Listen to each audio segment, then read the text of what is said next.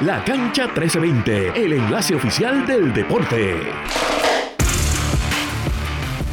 Saludos a todos y a todas y bienvenidos a este su podcast preferido en cuanto a análisis de deporte, La Cancha 1320. Les saluda Sean Rivera. Hoy no en sustitución, pero hoy moderando el programa debido a que Manuel se encuentra por allá con nosotros, no en el estudio, sino desde la vía telefónica. Un saludo Manuel, ¿cómo tú estás? Todo bien, Sean, linda tarde para ti, ¿verdad? Igual para Jorge, espero que estén bien, muchachos.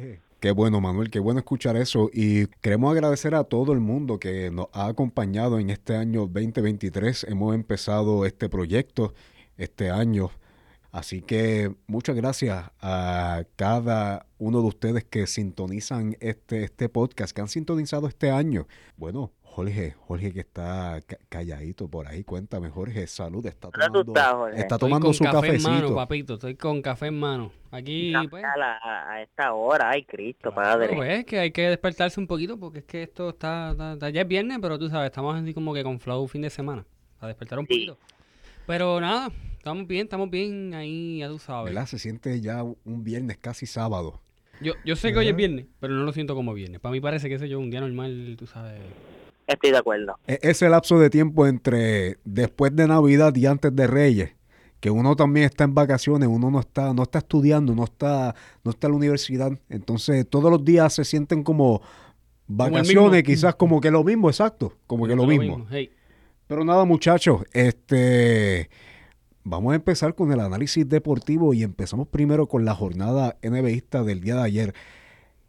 ¿Por dónde empezamos, mano? ¿Por dónde empezamos? Creo que... No sé, porque ya que estábamos hablando de más de lo mismo, pues vamos a continuar con lo que estábamos discutiendo el podcast anterior y lo que ha sido el tema de conversación en la NBA por las últimas semanas, y es que los Detroit Pistons han perdido 28 partidos consecutivos así sea en su casa, en Detroit, o así sea on the road, este, visitando otros equipos. Han perdido 28 juegos corridos, han roto el récord de, o han empatado, mejor dicho, el récord que previamente sostenía los Philadelphia 76ers entre las temporadas 2014-2015 y 2015-16. Y ahora los Pistons están a una derrota de establecer un nuevo récord de establecer un nuevo récord de una sola temporada. En la NBA ya establecieron el récord de una sola temporada, pero ahora van el récord all time y si no me equivoco, si pierden 30 o 31 corridos, serían la máxima la racha de derrotas más larga en la historia de los deportes estadounidenses, pero sobre el juego de anoche y el resto de la NBA lo voy a dejar con Sean. Mira, el juego de anoche, Manuel, fue uno sumamente interesante, uno que yo pensaba creía, tenía esperanza que yo, yo miraba el televisor y específicamente durante esa primera mitad que Detroit lo ganó 66 a 47, yo dije, mano, va a pasar, va a pasar, Detroit va a ganar, Detroit va a ganar, y no con cualquier equipo, sino con el primer equipo de la conferencia este, con los Boston Celtics en su casa, que están invictos 15 a 0, ¿verdad? Ahora con la, con la, con la derrota de, Detroit de anoche, están 15 a 0 en su casa. Pensé, pensé que iba, pensé que iba a suceder, Manuel Jorge, porque tuve la oportunidad de ver el, el, juego ayer y esa primera mitad fue bastante cómoda para, para Detroit, especialmente para Kate Cunningham. Kate Cunningham, como sabemos, ha dado la cara, ha dado cátedra, ha dado lo mejor que, que él puede para llevar a este equipo de los Pistons para adelante. Pero, mano, ya, ya este equipo, yo creo que ya no es cuestión de que si hay talento o no, porque talento lo hay. Kate Cunningham, Jaden Ivy, que Jaden Ivy ayer metió, eh, si no me equivoco, 22 puntos y 10 rebotes doble doble. También, ¿verdad? Tienen, tienen ese talento juvenil. Tienen a Kate Cunningham, Jaden Ivy, Jalen Duran, que ayer eh, metió 15 puntos y agarró 14 rebotes, otro doble doble. Tienen también este refuerzos veteranos en el equipo. Boyan Bogdanovich, que ayer metió 17 puntos, 12 rebotes, otro doble doble, tres, ya son tres doble dobles y seis asistencias. También con Alex Burks, que Alex Burks es este un muy buen refuerzo, ¿no? De la, eh, de este, la banca. Pero, mano, ya este equipo, ya yo digo que está hechizado. Ya este equipo, Manuel, está hechizado porque ayer jugaron de lo más bien ese primer, esa primera mitad. Ya yo estaba diciendo, wow, mano, los Detroit Pistons van a abochornar a los Celtics en su casa. Lo van a abochornar. Pero llegó la segunda mitad, mano, y ese tercer periodo fue abismal para Detroit, tirando un 35%. Y le dieron una, una pela asquerosa en ese tercer cuarto, 16 a 35 a favor de los Celtics. Los Celtics se fueron en una, en una avanzada ofensiva en ese ese tercer periodo, eh, ya, ya a mí me da pena, ya a mí me da tristeza, porque este equipo tiene talento y tiene su, liderato, eh, tiene su liderato veterano, pero ya este equipo, yo siento que ya está maldito, hechizado, ya está destinado para llegar a esas 30 derrotas y establecer un récord no solamente de la NBA, sino de cualquier deporte profesional en los Estados Unidos, Manuel. Sí, mano. Eh, tú que has mencionado los, los talentos jóvenes, tampoco es de, eh, tampoco debemos ignorar que el dirigente de ellos es Monty Williams, que si no me equivoco, de, de cerca de dos a tres temporadas atrás ganó dirigente del año con los Phoenix Suns. Fue a la final, a las finales de la NBA con los Phoenix Suns, ese equipo que tenía a Chris Paul, Devin Booker, DeAndre Ayton, Michael Bridges, entre otros. Y no es un mal coach, si te soy honesto, no es un mal coach que ha estado en dos o tres equipos en la liga. Sí, eso pasa, esto es un negocio. Pero que no es un mal coach y la gente pensaba, ok, Kate Cunningham, Bogdan, eh, ¿es Bojan o es Bogdan el que está? Porque sé que están los dos. Es Bogdan, ¿verdad? El que está en Detroit. Bojan, Bojan. Ok, pues Bojan Bogdanovich, y como tú has mencionado, el roster que tiene Detroit, que no es los Boston Celtics, pero por lo menos pueden pelear para estar, aunque sea en décima, novena posición para el playing, considerando, ¿verdad?, como es que otros equipos no mejoraron en el off-season. Pero, mano, están, como mencioné, en esa racha de 28 derrotas corridas a, a dos de empatar y establecer un nuevo récord de los deportes estadounidenses. Y como hemos mencionado previamente, es triste considerando la historia pues rica que tiene Detroit. Digan lo que digan, Detroit ha tenido una buena historia en el baloncesto, como he mencionado previamente, los Bad Boys, con Joe Dumars, Isaiah Thomas y Bill Lambier, que derrotaron a Larry Bird, Magic Johnson, Michael Jordan. Los, los Detroit del 2004 que derrotaron a los Lakers, que tenían a Kobe y Shaq y Karl Malone. Y ese equipo también de San Antonio, que estuvo, eh, ¿verdad? Ellos no derrotaron a San Antonio, perdóname pero que compitieron contra San Antonio y otros equipos, ahora están perdiendo 28 partidos corridos y es una... Es triste, es triste. Eh, Sean, hay una noticia que vi ayer de la NBA, para no seguir con noticias tristes de los, de los Pistons.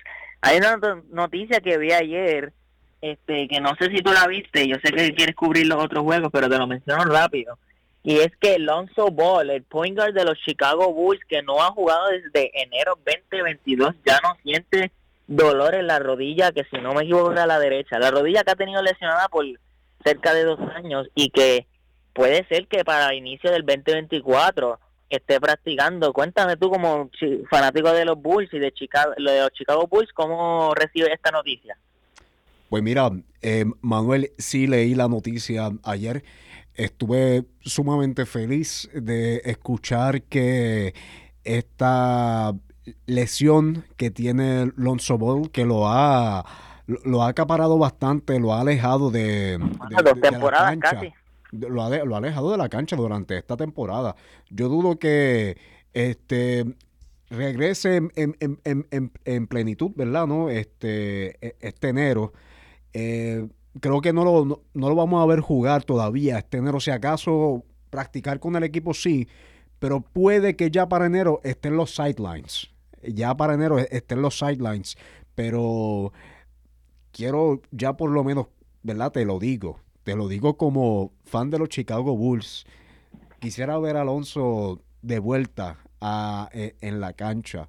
Para el equipo de Chicago es una pieza que brinda mucho en cuanto al playmaking, eh, la creación de, de, jugadas, este, un jugador con una visualización, con un IQ de pase muy bueno. Ha mejorado también su juego ofensivo estos últimos años. Sabemos que cuando él empezó su carrera, él tenía un, tiro algo, algo bastante, algo bien raro, Sumamente raro. Y con el tiempo y con entrenamiento pudo desarrollar un mejor tiro y hasta mejorar sus números. Y hasta, y hasta mejorar bastante sus números. Es una muy buena pieza para, este, para, para, para Chicago. No es la Melo Ball, no lo es, pero aún así brinda bastante eh, atributos positivos a este equipo. Pero fíjate, aún así, sin, sin, sin Lonzo Ball, este, honestamente, mira, el jugador que, que mejor se ha desempeñado este año, supongo. Tú sabes que al final de todas las temporadas eh, dan un premio de Most Improved Player of the Year. Pues yo digo que el Most Improved Player de Chicago hasta ahora viene siendo Kobe White, que Kobe White sabemos está ahora mismo eh, empezando en la posición la posición base, ¿no? point guard, la posición que juega Lonzo Ball y hasta ahora Kobe White ha demostrado ser un jugador que todavía ¿verdad? Todavía le falta por desarrollarse, pero comparado a las demás temporadas ha, mejorado bastante sus números, especialmente su juego ofensivo.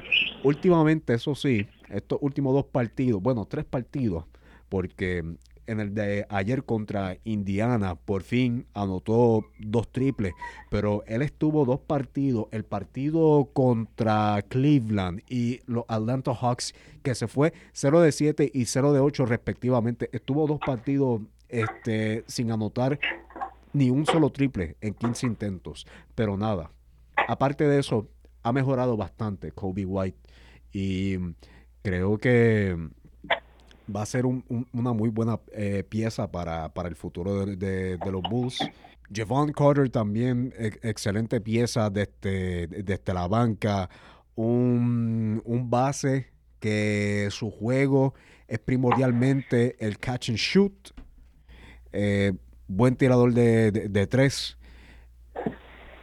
nuestros bases creo que están bastante completos. Aún así, con la lesión de, Alonso Ball, pero quiero, quiero ver a Alonso Ball, quiero, quiero verlo de vuelta. Y si eso se puede este, lograr ya un poco después de, enero y él se mantiene saludable, pues bienvenido sea. Sí, sí, eh, como te menciono, Alonso Ball hace falta en el baloncesto porque estaba, yo te diría que estaba mejorando, esta es mi opinión, estaba mejorando después de un inicio medio raro con los Lakers y unas temporadas regulares con los Pelicans y Lonzo Ball estaba en ascenso igual que Kobe White. Y es interesante para mí para ver cómo se desarrolla Chicago, considerando que ellos están como que deberíamos ser contenders, deberíamos buscar un título o no, pero bueno, eso está por verse ahora en el 2024. Pero Sean, ¿algún otro partido, algún otro dato interesante que nos tenga sobre la NBA? Pues mira, sí, ayer también se dio el partido entre Golden State y los Miami Heat el equipo de, de Manuel. Golden State 102, Miami 114. Y mira, Miami ganó aún así con un montón de bajas, Manuel. Miami jugó sin Jimmy Butler, Kyle Lowry, Caleb Martin y Josh Richardson. Para Miami, Jamal Kane hizo 18 puntos, siendo la sorpresa más agradable del equipo. Bama de Bayo terminó con 17 puntos, 11 rebotes y el mexicano. Creo que ahora mismo en el rookie ladder de la NBA está en la tercera posición, abajo de Víctor Wembanyama y Chet Holgren. Ya lo que muchos consideran el steal del draft, el robo del, sorteo.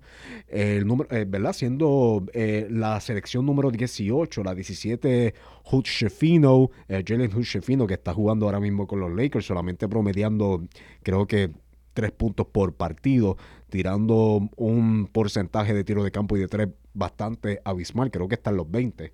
Y en el 18, eh, la escolta de, los Golden State Warriors, Brian Pochemsky, si no me equivoco, ese es el apellido, un poco raro, disculpa. Pero hasta ahora aparece el steal del draft. Jaime Jaques con 17 puntos, 11 rebotes, otro doble, doble. Este, ha sido bien impresionante ver, Manuel, cómo Miami ha podido mantener la cordura en sus partidos sin sus dos estrellas, ¿verdad? Con sabemos que en un momento dado de la temporada perdieron por par de partidos a tuvieron sin par de partidos a Tyler Hero, también este estuvieron sin Jimmy Butler y con Kyle eh, sin Kyle Larry que fue este lo que sucedió ayer contra Golden State, que por cierto todavía está sin Draymond Green. Y ya con este partido, si no me equivoco, el récord de Golden State este, baja a 15 a 16, ya está por debajo de los 500. Una temporada algo... algo, algo atropellante ¿no? para, para, Golden State. ¿Qué, ¿Qué, tú me dices, Manuel, del desempeño de los Miami Heat este año y especialmente esta temporada? especialmente de este Jaime Jaques Jr. Bueno, eh, con esto, ¿verdad? Para que para poder traer las noticias del otro deporte, voy a concluir con esto. Pues Miami ha tenido, no te voy a decir excelente, pero muy bien, considerando como mencionaste que no teníamos a Tyler Hero, empezamos la temporada perdiendo varios partidos y es normal para mí que Miami tenga una temporada pues buena, o excelente o que empiecen mal y después vayan bien. Porque al final del día, yo pienso que cuando más hay que tenerle miedo a Miami es en los playoffs, en la postemporada. Lo vimos en la temporada del Bowl, lo vimos en la temporada 2022 y la postemporada pasada, donde nadie pensaba que ellos iban a ganarle a Milwaukee, a Boston, y se me olvidó el, el equipo que ellos se enfrentaron a los Knicks, perdóname, exacto, esos tres equipos. Nadie pensaba que ellos le iban a ganar esos tres equipos, pero le ganaron esos tres. Y en las finales ganaron un partido contra los Denver Nuggets. Ahora, eh, Jaime Hackett eh, se está destacando como un posible All-Star, así sea de la banca. No tiene que empezar el juego, señores y señores. No, no estoy diciendo eso. Pero Jaime Hackett se está desarrollando excelente. Y este, nada, pienso que los Miami Heat hay que tenerle miedo en la postemporada.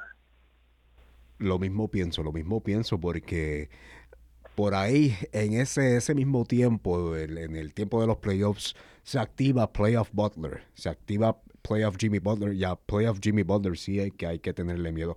Pero bueno, para terminar en el análisis NBAista, eh, estos fueron los otros partidos más destacados de la noche. Indiana 120, Chicago 104. Tyrese Halliburton, la estrella de la noche, con 21 puntos y 20 asistencias sin ninguna pérdida de balón. Impresionante de este, Tyrese Halliburton. Y por último, salsa. Salsa para los Memphis Grizzlies. Eh, otra vez un partido sin Jamorant. Jamorant está fuera por tiempo indefinido debido a una enfermedad. Lo han catalogado como enfermedad. Y al parecer Memphis no puede ganar. No gana. Memphis no gana sin, sin John Morant, 105 a 142. Salsa de parte de Denver. El, el jugador del partido, Nikola Jokic, 26 puntos, 14 rebotes, 10 asistencias, triple doble, perfecto del campo, 11 de 11 y 1 de 1 de 3. Igualmente, tiros libres, 3 de 3. Bueno, muchachos, ahí acabó el análisis NBAista. Jorge, ¿qué me tienes por ahí?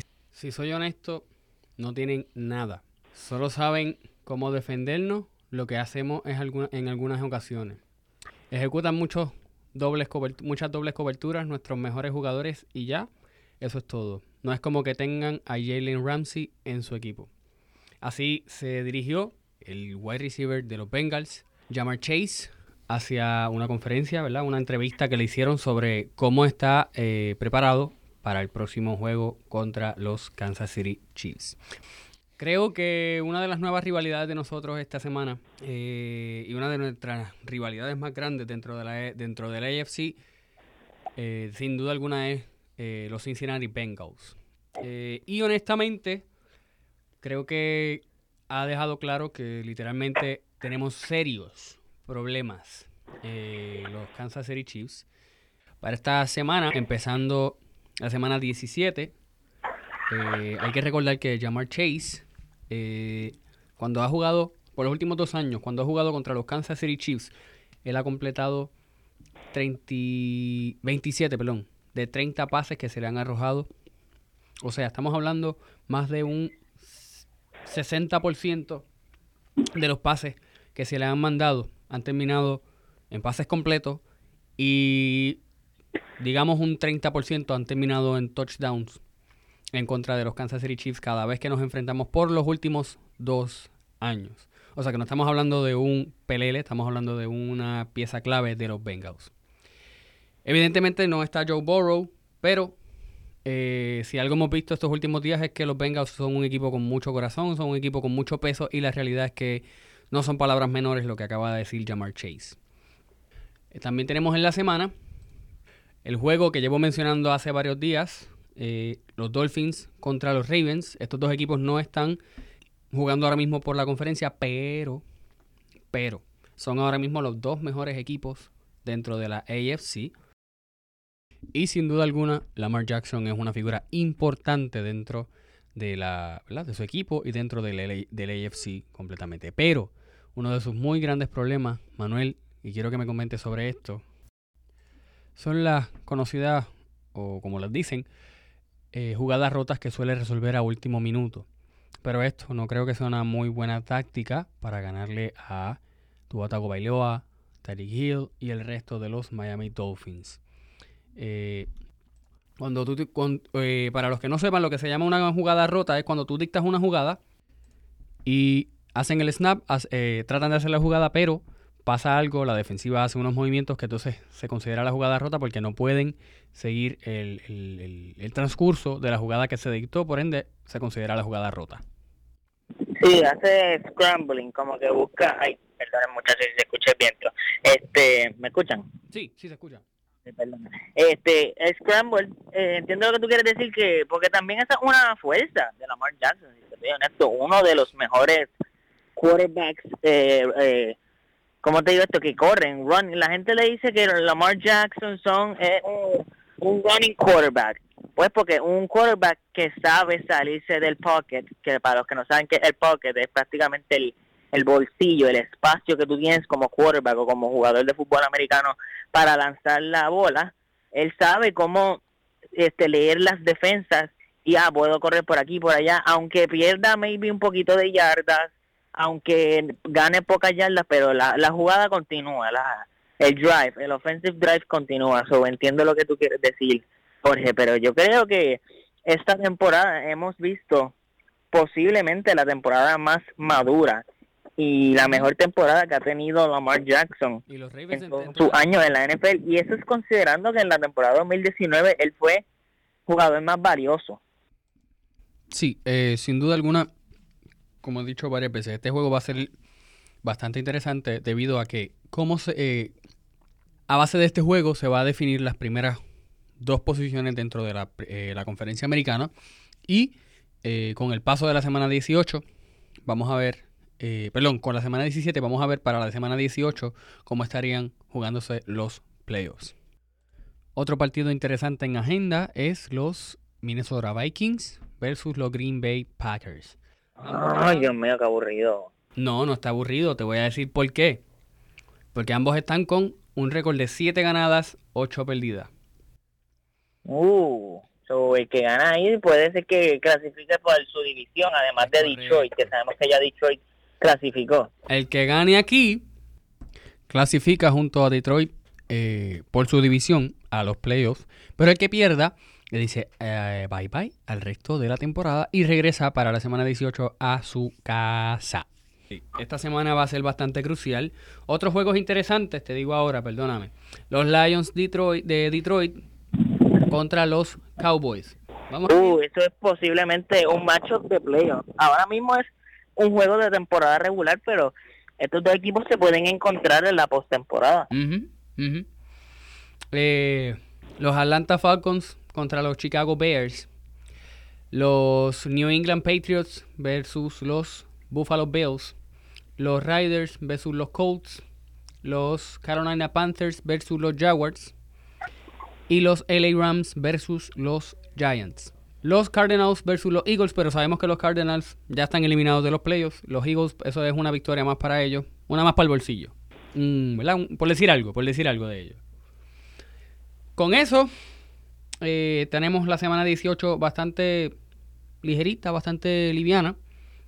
Y me gustaría hablar de eh, un detalle que no mencioné en el último podcast. Es que literalmente eh, hay mucha gente quejándose de las ventas de eh, las taquillas para la pelea de Amanda Serrano.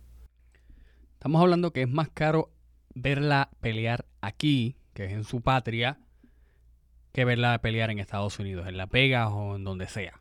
Bueno, yo pienso que eso es porque está luchando en su, su tierra natal.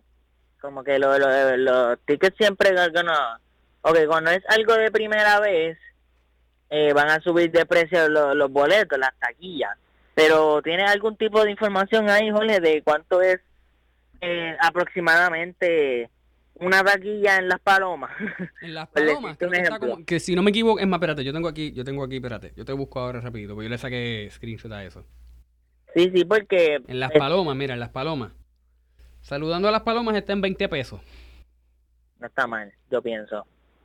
Eh, 150 está en el Club Seat, que eso es VIP, prácticamente, bueno, no VIP, pero casi. cuando casi. tú compras compras la taquilla para estar como que en tu propio came, no camerino, este, los que han ido a algún tipo de concierto, eh, evento en el Choli, los clubs sí es esta área que hay en el segundo piso, donde puedes entrar y hay aire y tienes unos asientos y comida y bebida, como que para ti por, por comprar esas taquillas. Sí. Ahora bien, en arenas primera fila, primera fila, o sea, viendo los puños, viendo la sangre, viendo el sudor, viendo todo. La, sangre te si sabe coges picar uno. la cara. Cuidado si coge uno. Eh, estamos a, están a dos mil dólares. ¿Cómo? Sí, pa. Dos mil. Sí, pa. Eh, a rayo. Ahora, una fila un poquito más atrás. Está en 500.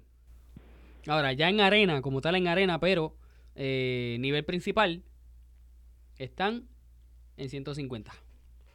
Yo no considero que están mal. Te voy a ser honesto, yo considero que están baratos.